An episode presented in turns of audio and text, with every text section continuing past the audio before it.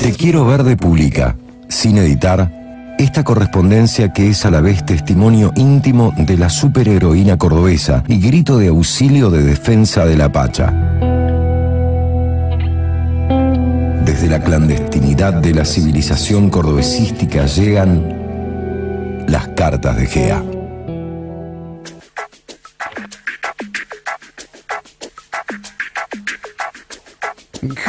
Ve frustrado su plan de extorsionar al alcalde cordobesístico para lograr un cambio en las políticas antiecológicas del gobierno. El mismo aparato mediático del Estado cordobesístico se encarga de revelar y promocionar el escándalo amoroso del primer mandatario. Con esto, logra Gea se quede con las manos vacías a la hora de presionarlo y en una misma jugada establece un escarmiento al intento del alcalde de insinuar alguna política en contra de las empresas que ostentan el poder. Misiva número 9, correspondiente al día 24 de mayo.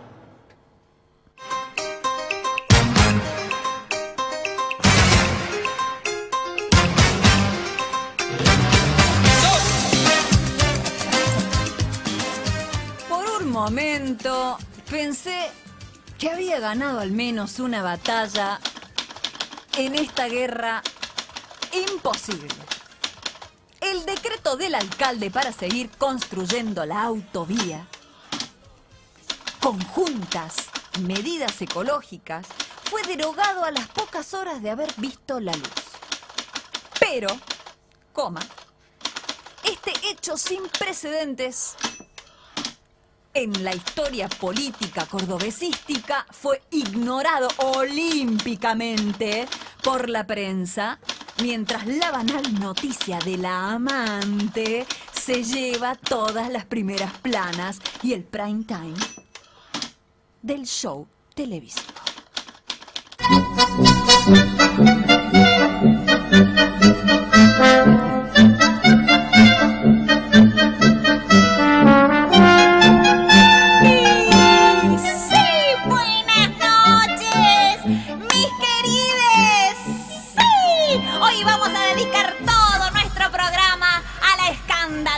Extramatrimonial del alcalde cordobesístico. ¿Desde cuándo engaña a su mujer? ¿Qué opinan sus suegros de esta canita al aire que se tiró el primer mandatario? Twitter explota con esta bomba y todos nuestros televidentes están hambrientos de información nueva. Y nosotros la tenemos. Quédate aquí en el show más grande de la televisión cordobesística.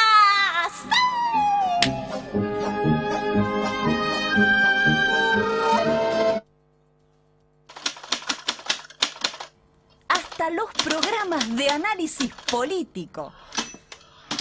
Con pretensiones de intelectualidad, ahí está, pasaron de largo el desatino de haber derogado un decreto a escasas horas de que viera la luz y se encargaron de viralizar el escándalo de alcoba para usarlo como distracción y cortina de humo de forma vergonzosa.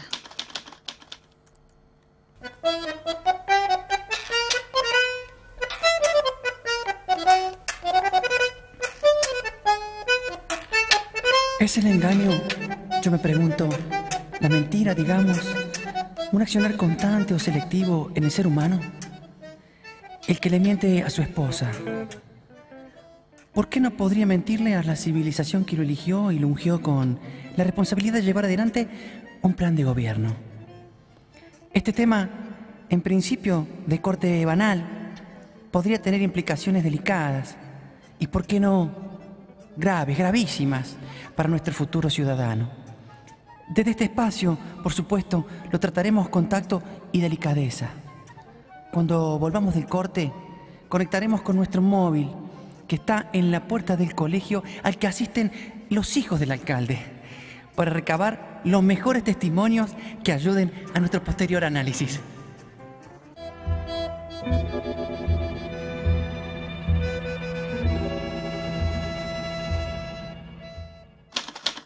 Y lo peor es que la gente compra. Compra esta mierda. Como si fuera el más fino de los vinos de una reconocida bodega. Por un momento tuve piedad del viejo alcalde. Sí, tuve piedad de su falta de poder. Tuve piedad de sus limitaciones reales a la hora de tomar decisiones. Y entonces me pregunté, ¿dónde está el poder real?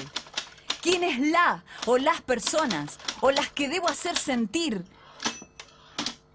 mi presencia intimidatoria y justiciera, si es que todavía la tengo? ¿Dónde está el verdadero enemigo? Debo encontrarlo de inmediato. De lo contrario, seguiré siendo, ¿cómo decirlo? Un cura de pueblo sin fe, haciéndole un exorcismo a la persona equivocada.